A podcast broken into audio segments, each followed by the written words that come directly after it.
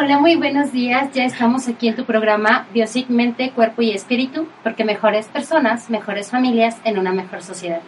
Y como tanto lo estuvimos publicando en las diferentes redes sociales, ya sea de, por ejemplo, Biosic Mente, Cuerpo y Espíritu, Adriana Morales López, psicóloga y terapeuta familiar, y también la de APSIC. Estuvimos publicando en estas y en otros tantos grupos que el día de hoy vamos a tener un programa relacionado a las adicciones en los jóvenes. Y para esto nos está acompañando el licenciado psicólogo y también filósofo. Él es Héctor Alejandro Zaragoza. me da muchísimo gusto que estés aquí. El gusto es mío, muchas gracias. Gracias por invitarme. Y él es él se ha estado especializando mucho lo que viene siendo en el tema de las adicciones está colaborando, para, está colaborando también para una casa de rehabilitación y consulta privada también. De Sí, así es. Cuéntanos un poquito más sobre ti. Bueno, hace como siete años que he estado en esto de las adicciones, ¿no? Sí se aprende algo en la universidad, pero definitivamente en el tratar con las personas, ¿no? En este escuchar sus historias, el saber de sus sufrimientos, de su dolor, y de cómo algo que surge en nosotros intenta calmar ese dolor y que no siempre es como que de la mejor manera, ¿no? A veces el dolor hace que, creo que sería como muy claro hablar de estos reto, me retuerzo de dolor, así la psique se retuerce y entonces ahí es donde uno va aprendiendo cómo algunas cosas que hasta vemos de primera instancia malas, aún el consumo de drogas, en algunos casos, aunque suene muy escandaloso lo que voy a decir, en algunos casos ha salvado a algunos jóvenes del suicidio, ¿no? Porque no encuentran o no sienten que tienen cabida en este mundo.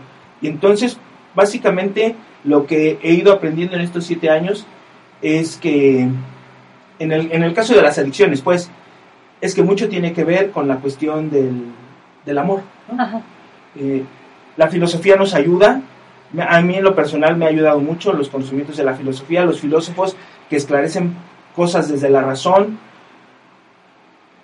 y nos van permitiendo como aclarar cómo es la lógica con que tenemos que funcionar, pero no solamente es desde ahí, sino que tenemos que tomar en cuenta todas las cuestiones emocionales y afectivas, y entonces ahí es donde entra la psicología, y luego todas estas cuestiones de, del amor se van completando para poder tener un punto de vista más holístico y poder ver a la persona que se deja ver, porque confía en nosotros, se deja ver y está necesitada de que le auxilien en su caminar.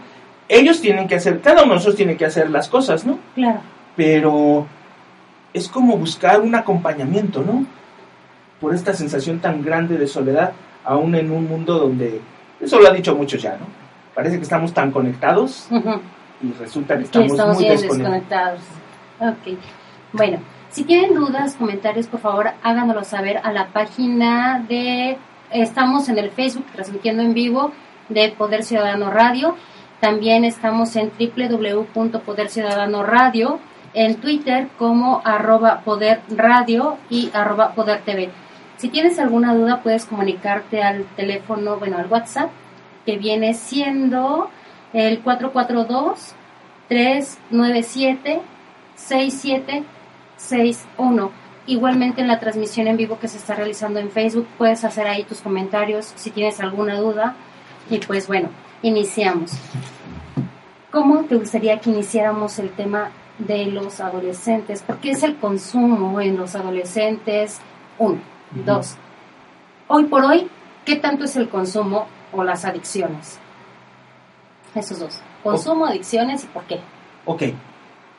A mí me parece que ha ido aumentando la, las últimas estadísticas que se han publicado a nivel internacional hablan de un 10%, o sea que uno de cada nueve personas en el mundo es consumidora, ¿no?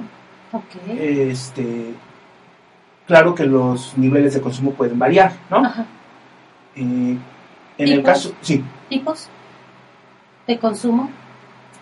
Hace poco se publica que aquí en México el cristal había superado ya al alcohol y a la marihuana, ¿no?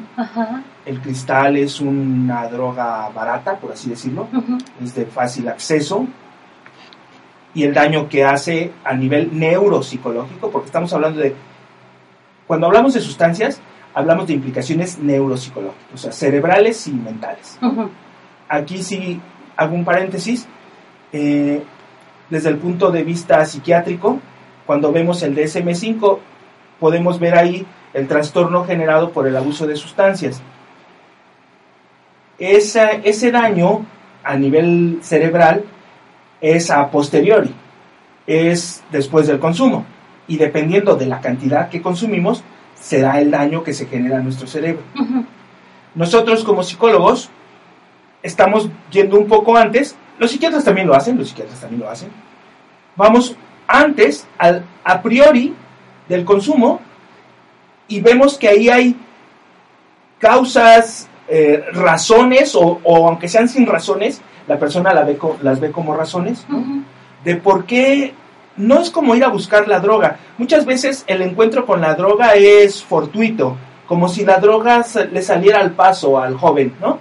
Eh, y en esta necesidad, sobre todo en la adolescencia, en la secundaria, por ejemplo, en esta necesidad de formar parte del grupo, se cumple el requisito, ¿no? Y se prueba, se prueba la marihuana, el alcohol, que serían como las dos grandes puertas de entrada al mundo de las drogas, Y ya después con ciertas sintomatologías que se expresan de manera natural por el joven, ah, es que yo me siento solo, es que no tengo novia, es que yo no he tenido sexo, y diferentes situaciones, van encontrando como, como que la droga específica, ¿no? Por ejemplo, si yo no me siento a gusto con mi vida, estoy insatisfecho. La inteligencia, hago un paréntesis rápidamente, la inteligencia para mí son cinco cosas.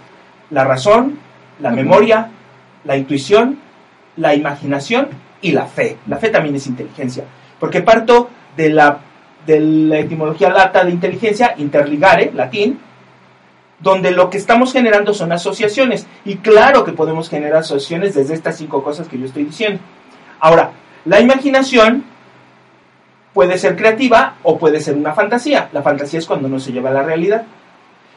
Si yo no estoy de acuerdo, si yo no estoy a gusto, si yo no estoy satisfecho, si yo no me siento cómodo conmigo mismo o con la vida que tengo, yo busco cambiar mi vida. Si no encuentro o no tengo al alcance los medios para generar un cambio de vida, al menos me lo imagino, ¿no?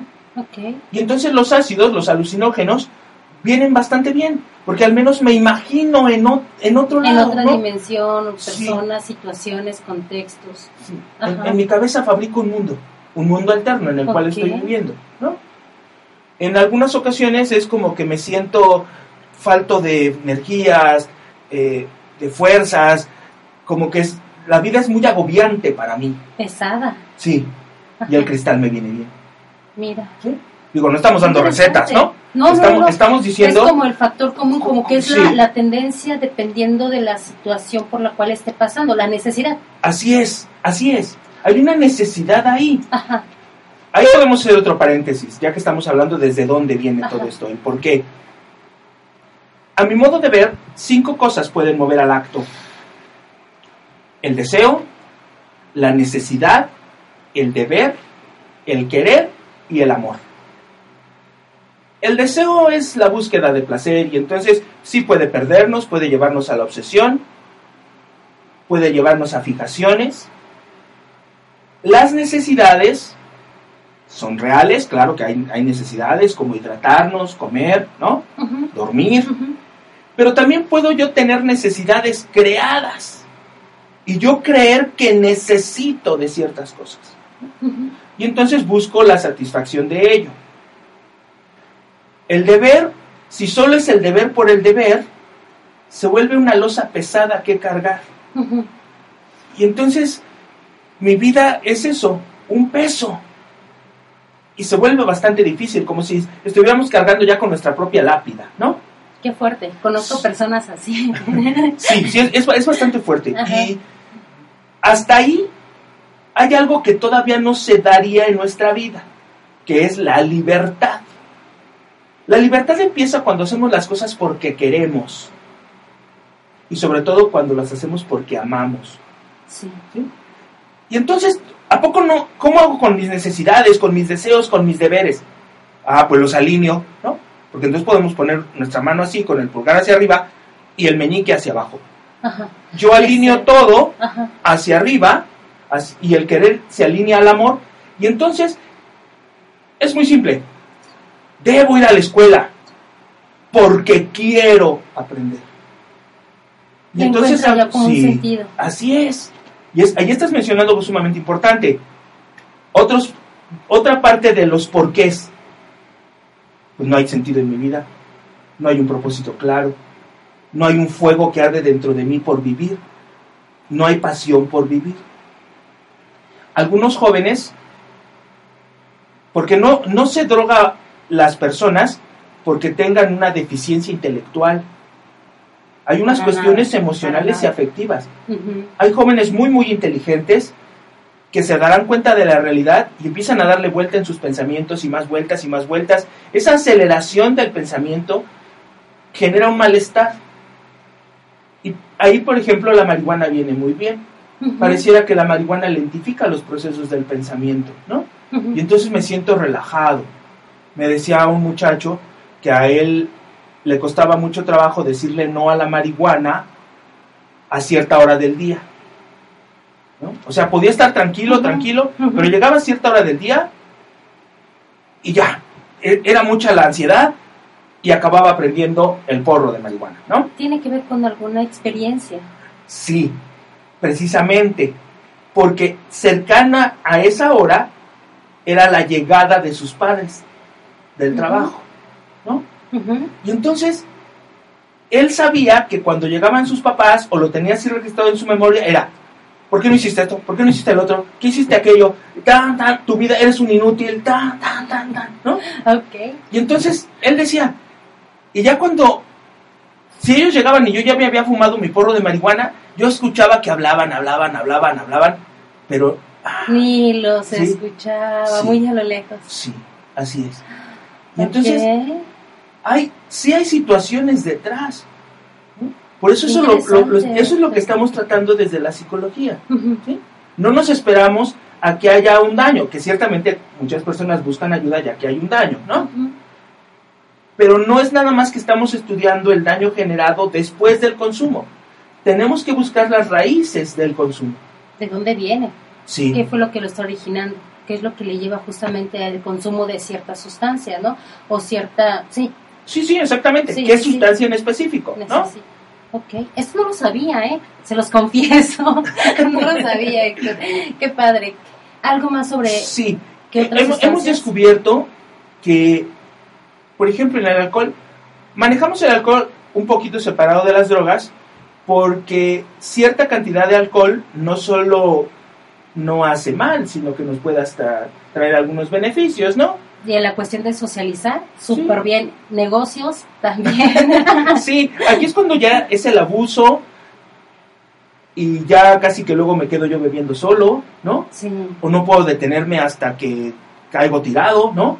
O empiezo a ver lagunas mentales, empiezo a esconder el alcohol, ¿no? Ajá. Tengo, voy cargando mi botellita para cualquier momento, ¿no?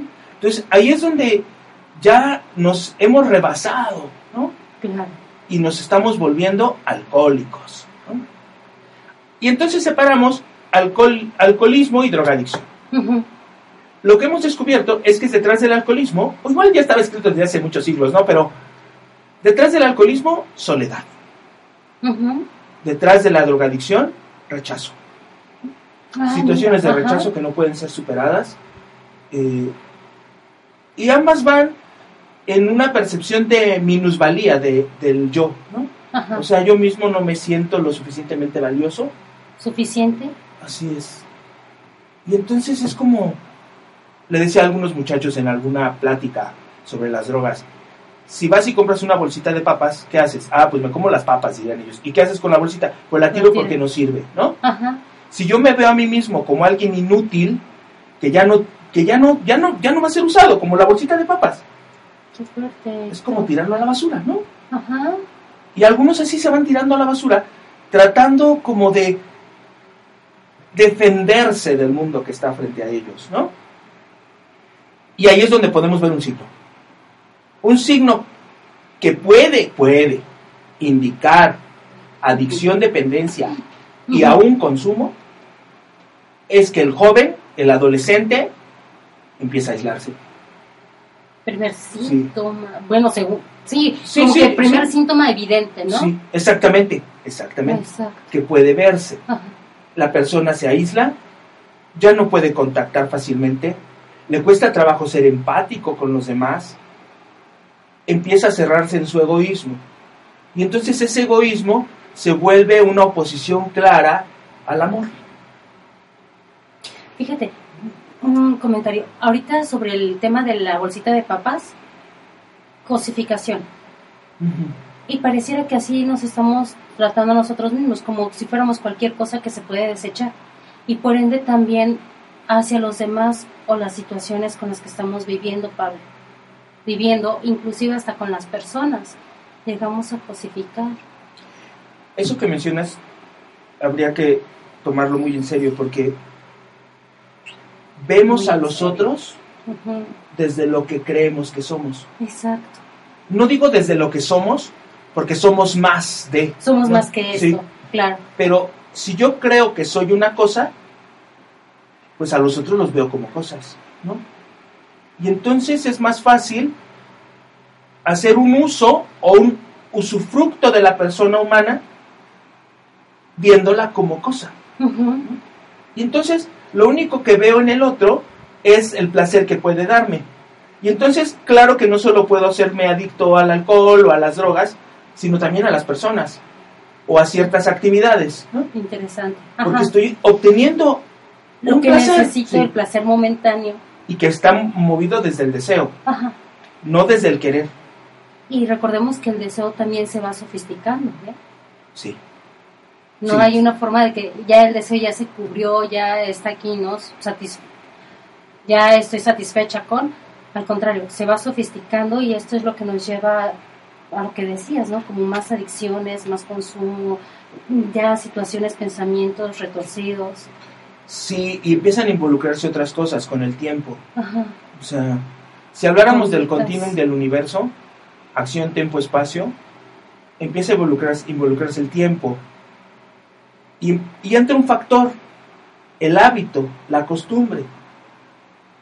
O sea que puedo llegar a consumir por hábito o por costumbre, sí. También. Porque llega un momento en que pueden empezar a desaparecer las razones que yo me cree en mi cabeza para consumir. Pero no necesariamente quiere decir que en ese momento voy a dejar de consumir. Porque ya me acostumbré, ya me habitué algunas drogas son de alto impacto y entonces es muy difícil.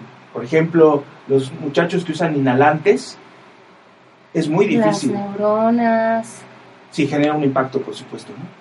Genera un impacto neurológico, modifica la química cerebral, hay un desorden ahí en los neurotransmisores, y entonces ya no solamente estamos peleando con aquella cosa pequeña de raíz que empezó a decir, a, moverme al consumo, sino se van incrementando las razones o los factores por los cuales yo sigo consumiendo.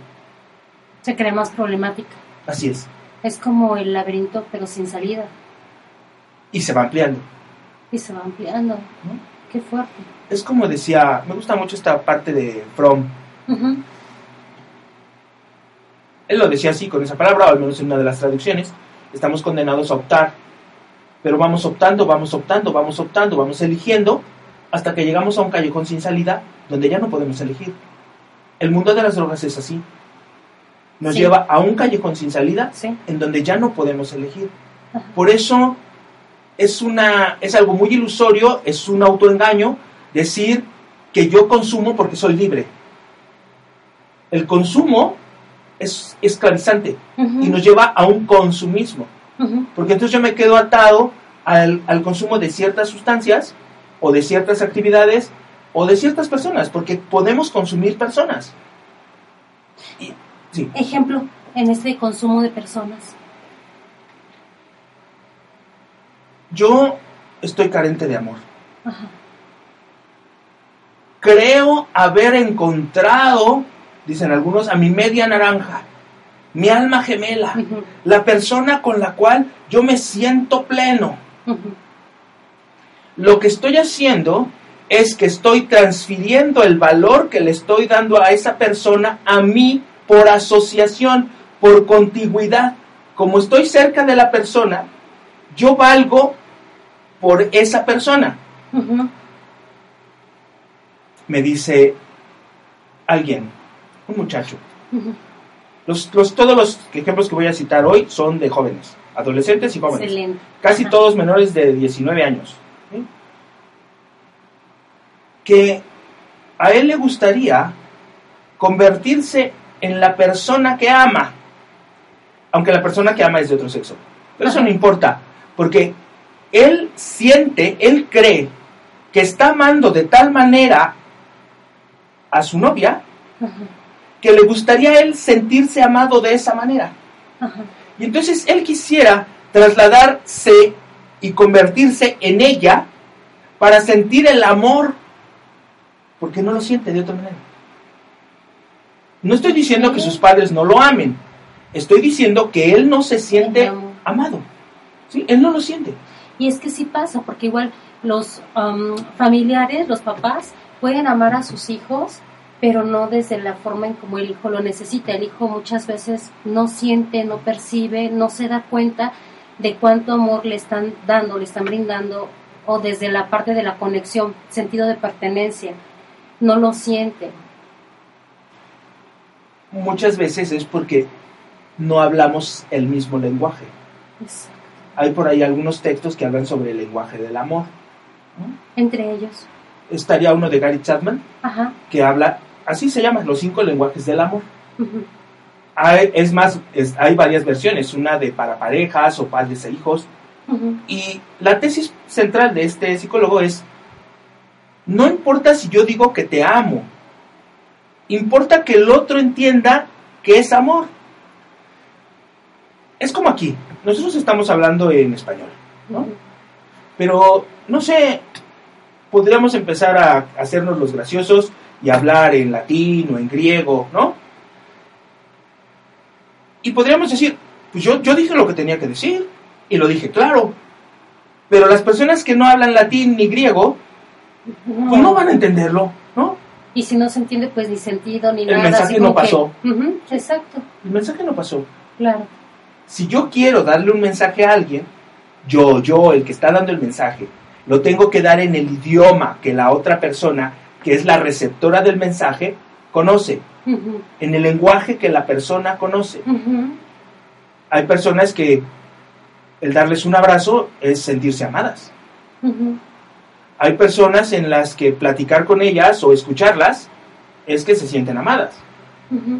Hay personas que estar con ellas un tiempo compartir el tiempo, aun sea, aunque sea viendo la televisión o en el cine o caminando juntos, es sentirse amadas.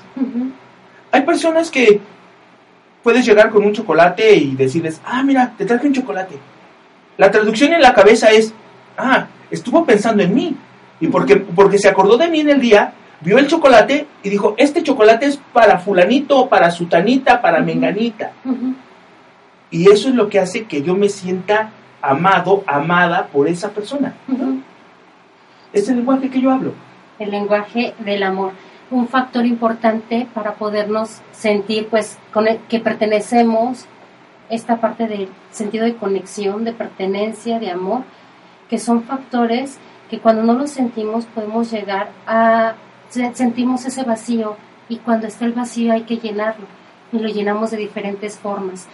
Es por eso que el tema de hoy, las adicciones en los jóvenes y adolescentes, te invito que si tienes alguna duda, algún comentario, nos lo hagas saber justamente donde se está transmitiendo en vivo ahora en la página de Facebook Poder Ciudadano Radio o igualmente a las páginas de Adriana Morales López, psicóloga y terapeuta familiar y pues bueno, vamos por el momento a un corte, no te despegues, estás en tu programa Biosic, Mente, Cuerpo y Espíritu, porque mejores personas, mejores familias en una mejor sociedad. No te despegues, continuamos.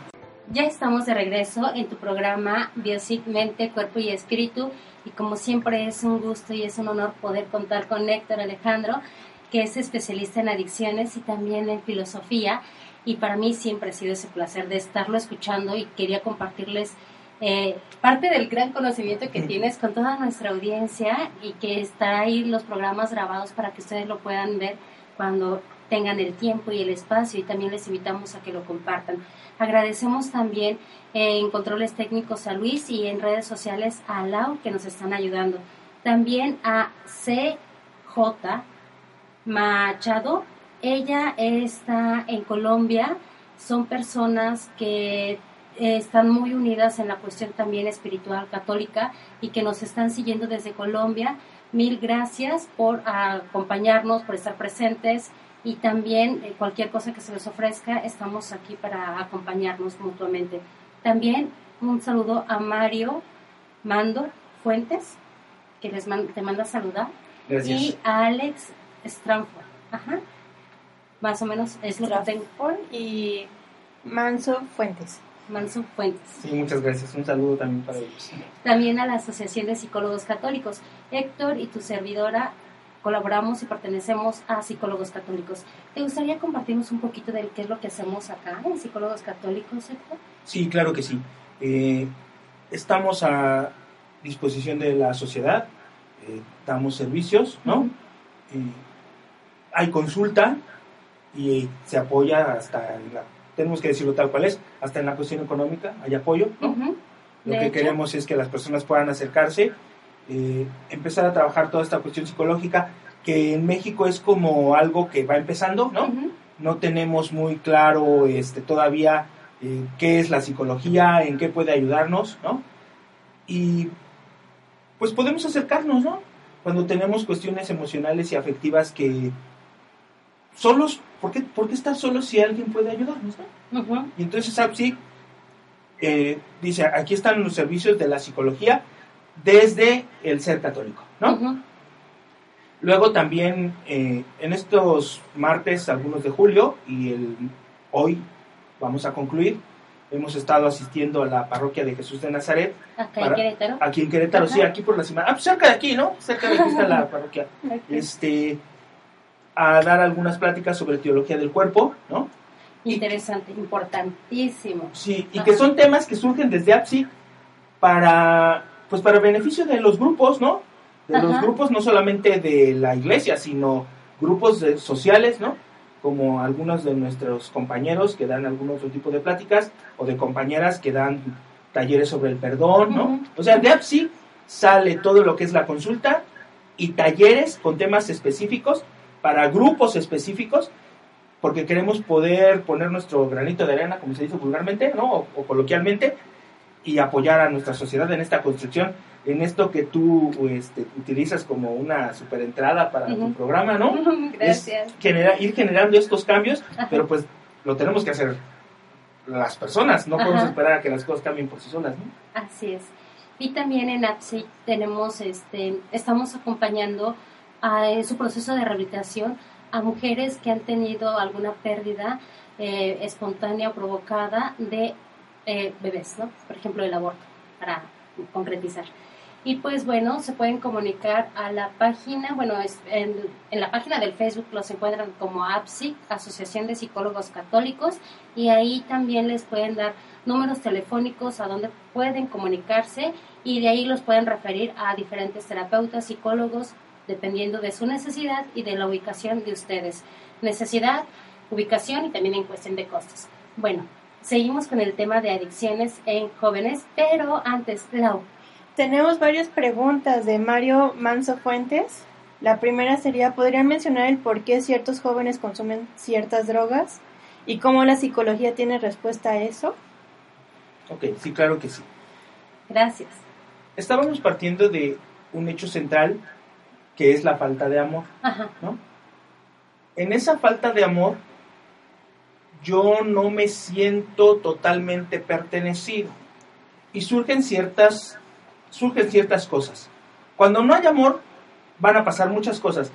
Yo he catalogado seis.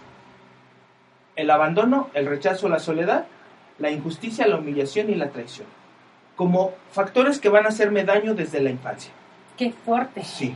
Y entonces. Sí, por supuesto. Vamos, la, la personalidad se construye a lo largo de la vida. Ajá. Y la personalidad que yo puedo construir es una personalidad adicta. ¿Qué es adicta? Podemos decirlo desde el psicoanálisis. Es, como- es esa incapacidad de poder expresar en palabras lo que estoy pensando y lo que estoy sintiendo. Y cuando no me expreso, no saco lo que tengo preso. Y eso se va corrompiendo, pudriendo dentro de mí. Dependiendo de lo que traigo, va a ser esta parte en la que yo voy a decir, o voy a, o voy a conectar, o me voy a enganchar con cierta sustancia por lo que me favorece, por lo que me alivia, por lo que me da, por lo que yo creo que me satisface. Decíamos hace rato, si yo, si yo joven no me gusta mi vida, estoy pensando en un caso específico, si yo no me gusta mi vida porque no conecto con mi papá, soy un muchacho de 16 años, eh, mi papá es autoritario, tal vez él cree que yo lo que necesito es una mano dura para que me corrijan y que yo me pueda convertir en un hombre de provecho, ¿no? No se acerca conmigo, no es cariñoso, no me abraza, mucho menos me va a dar un beso, porque tal vez cree que me va a hacer algún daño, ¿no? Con Ajá. eso, o no sé qué piensa el papá. Pero el caso es que no me siento conectado. Mi mamá es débil, no me ayuda a, a ser fuerte, más bien es como que me vuelvo como víctima, como quejumbroso. Cuando veo el panorama de mi vida, no me gusta. Quiero cambiarlo. Dijimos que puede ser que fortuita- fortuitamente yo me tropiece con alguien que me presenta la sustancia. En el caso específico de este que estoy platicando, lo que, con lo que se tropieza es con el LSD. Y empieza a tener fantasías de un mundo diferente. Y se empieza a imaginar cosas que lo mantienen a distancia de su realidad.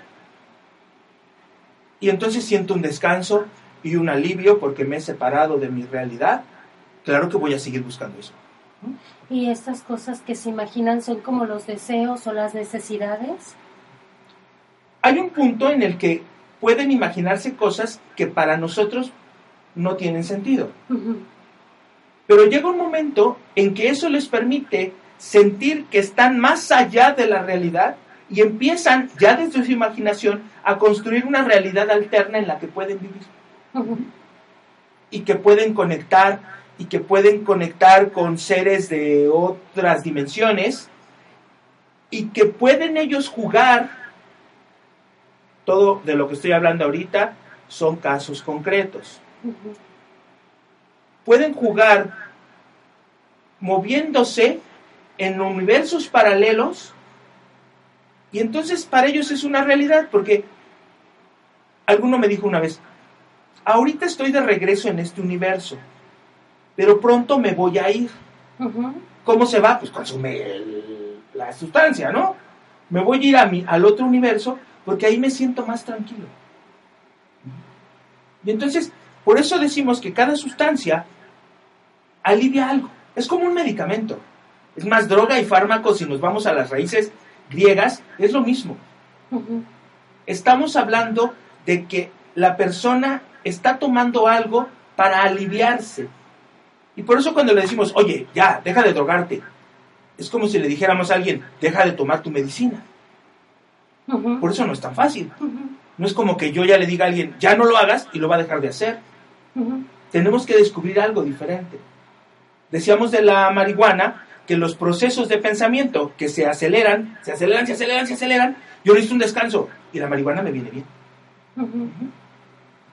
En la mayoría de los casos, para no decir todos, en la mayoría de los casos he descubierto que el cristal está muy aparejado, muy conectado con cuestiones de tipo sexual.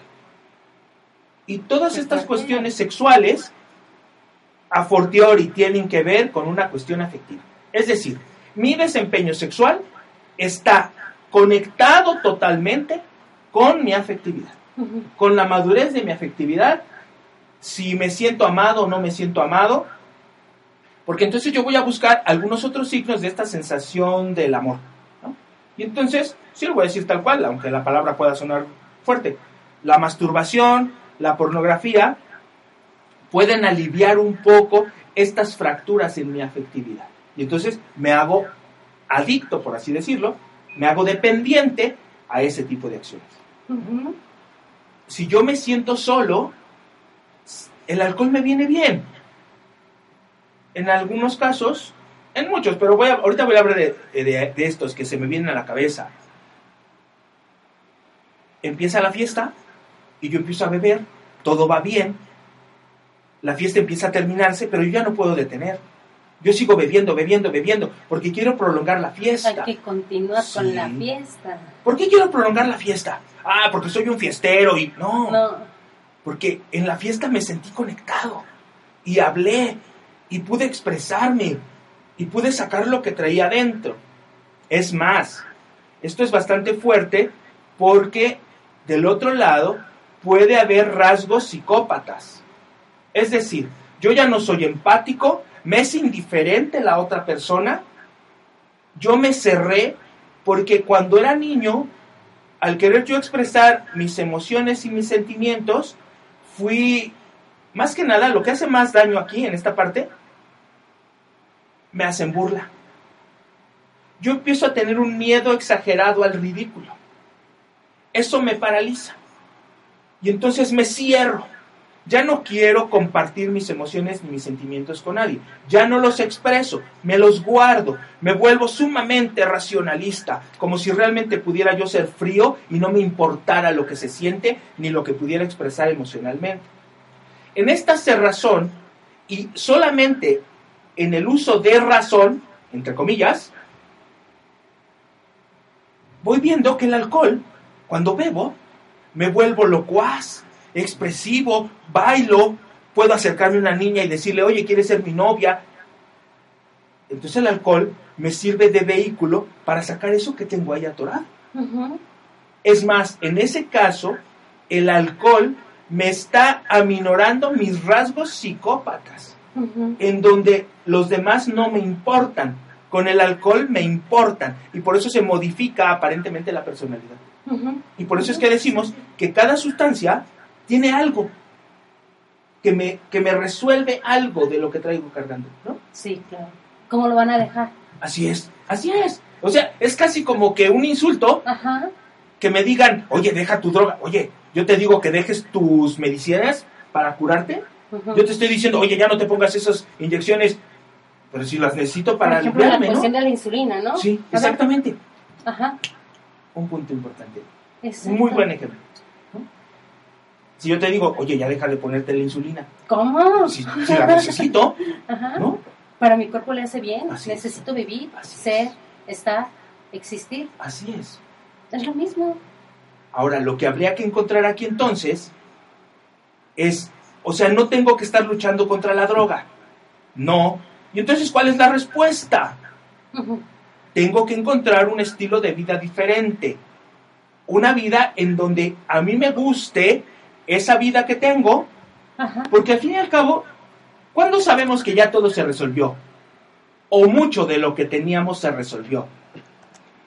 Cuando llego a un punto en mi vida y me veo parado ahí y me gusta ser quien soy, y entonces veo mi pasado y mi pasado ya queda resuelto porque lo veo con amor. ¿Cómo puedo ver con amor mi pasado? Ah, porque como me gusta ser hoy quien yo soy, lo que pienso es, tal vez para llegar aquí donde me gusta estar, tuve que pasar por todo eso. Y entonces empiezo a amarme en mi pasado.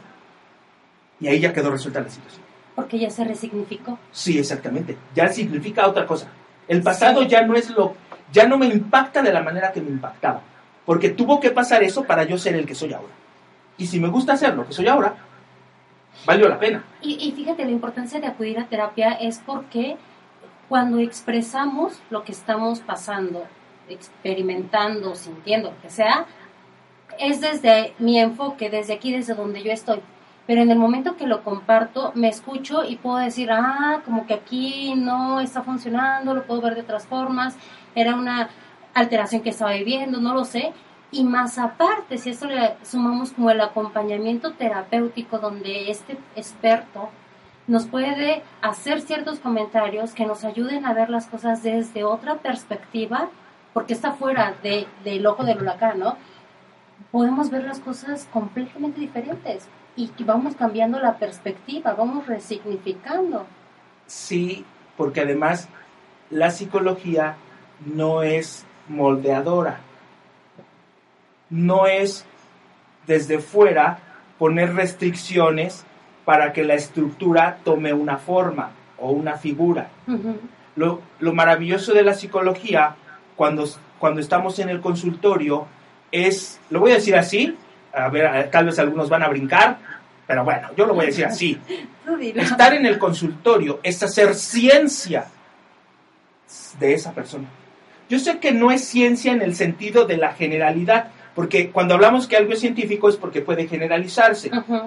Entonces, en realidad podríamos mencionarlo ciencia, y lo estoy diciendo en latín, en esta parte antes del positivismo, donde estamos conociendo. Y, la persona va al consultorio y se expresa y habla de sí, y entonces juntos vamos conociendo y juntos, acompañados, vamos resolviendo y vamos le dando un significado diferente a las cosas para que no nos impacte de manera que nos haga sufrir. El dolor es difícil de evitar porque está en nuestra naturaleza. Es más, el dolor es inherente al crecimiento, el dolor es inherente al amor, ¿no? Voy al gimnasio y me duele, ¿no? Me duele. Pero justamente eso veníamos hablando. Pero ese dolor es para crecer, ¿no? El sufrimiento no nos sirve. Entonces, el sufrimiento nos dice que algo está pasando ahí y es cuando buscamos un apoyo, una compañía y repito, la maravilla del consultorio es esa, porque empieza a crearse conocimiento, la persona conoce más de sí. Yo sí creo firmemente que la misión principal que tenemos cada uno de nosotros en este mundo, en esta vida, es ser yo. Mi misión es ser yo. Pero ¿cómo voy a ser yo si no sé quién soy yo? ¿No? Y entonces me, regreso allá hace como 2500 años, ¿no? Eh, en Delfos, el templo dedicado a Apolo, y en el frontón, nótice autón, conócete a ti mismo. O sea, que ya ellos ya lo sabían desde hace siglos, ¿no? Que la respuesta está en conocerme a mí para poder ser yo. Y entonces dar frutos como solo yo los puedo dar. Qué bonito. Y en ese frutecer está la plenitud. Y, es, y algo que tú dijiste hace rato que me gustó mucho. En esa plenitud no hay vacíos. Y si no hay vacíos, no hay que llenar. Porque todo consumo, todo consumo es compensatorio. Es más, al rato tal vez vamos a ir a comer. ¿Por qué como? Pues porque ya se me bajó los niveles de glucosa en sangre y el cerebro dice, oye, tienes que comer. O el cerebro detecta que la hidratación de mi cuerpo ha disminuido, tengo que tomar agua, ¿no? Pero ¿a poco el cerebro me dice que necesito tetrahidrocannabinol, que es el uno de los ingredientes activos de la marihuana. No. Entonces, ¿por qué llega un momento en que siento que es necesario consumirlo? Porque me da algo. El, la conexión de la, del THC tiene que ver mucho más con la psicología. Es una dependencia psicológica. El tratamiento para dejar la marihuana tiene que ser en mayor porcentaje psicológico. El alcohol, CH3, CH2 o H, impacta también a nivel biológico. El alcohol se va a convertir en glucosa en sangre. Y entonces nuestros cerebros son una maravilla. Pero también el cerebro mismo registra el alcohol como un nutriente, entre comillas. Y por eso vemos personas que pasan 15 días bebiendo, bebiendo, bebiendo, bebiendo y no comen absolutamente nada. Pareciera ser que, si, que el cerebro no les está empujando a comer otra cosa, ¿no? Y hay jóvenes que lo hacen desde tan pequeños. He tenido un caso que a los 15 años ese niño ya tenía un daño tan fuerte por el alcohol que era incontinente. ¿Qué edad tenía? 15 años. Tenía que usar pañal. Él empezó a oh. consumir a los 8 años. Y son estas cosas que nos parecen juego de el papá, el tío, el abuelo, que dice, ándale, pruébale, bébele, hágase hombre, tome alcohol. Y entonces, psicológicamente lo que leemos ahí es, ah, yo sí quiero ser hombre. Para ser hombre como todos los hombres de mi casa, yo tengo que beber alcohol. Pero no alcanzamos a ver que todos somos diferentes en cuanto a la sensibilidad. Y a algunas personas les puede afectar de una manera diferente. Y entonces tenemos el caso de este muchacho, ¿no? Claro. Que a los 15 años es incontinente. Claro que se puede ir reparando porque es joven, ¿no? Y el hígado se puede ir reparando. Pero, pues en esos momentos, pues imagínate que vas a la preparatoria, ¿no?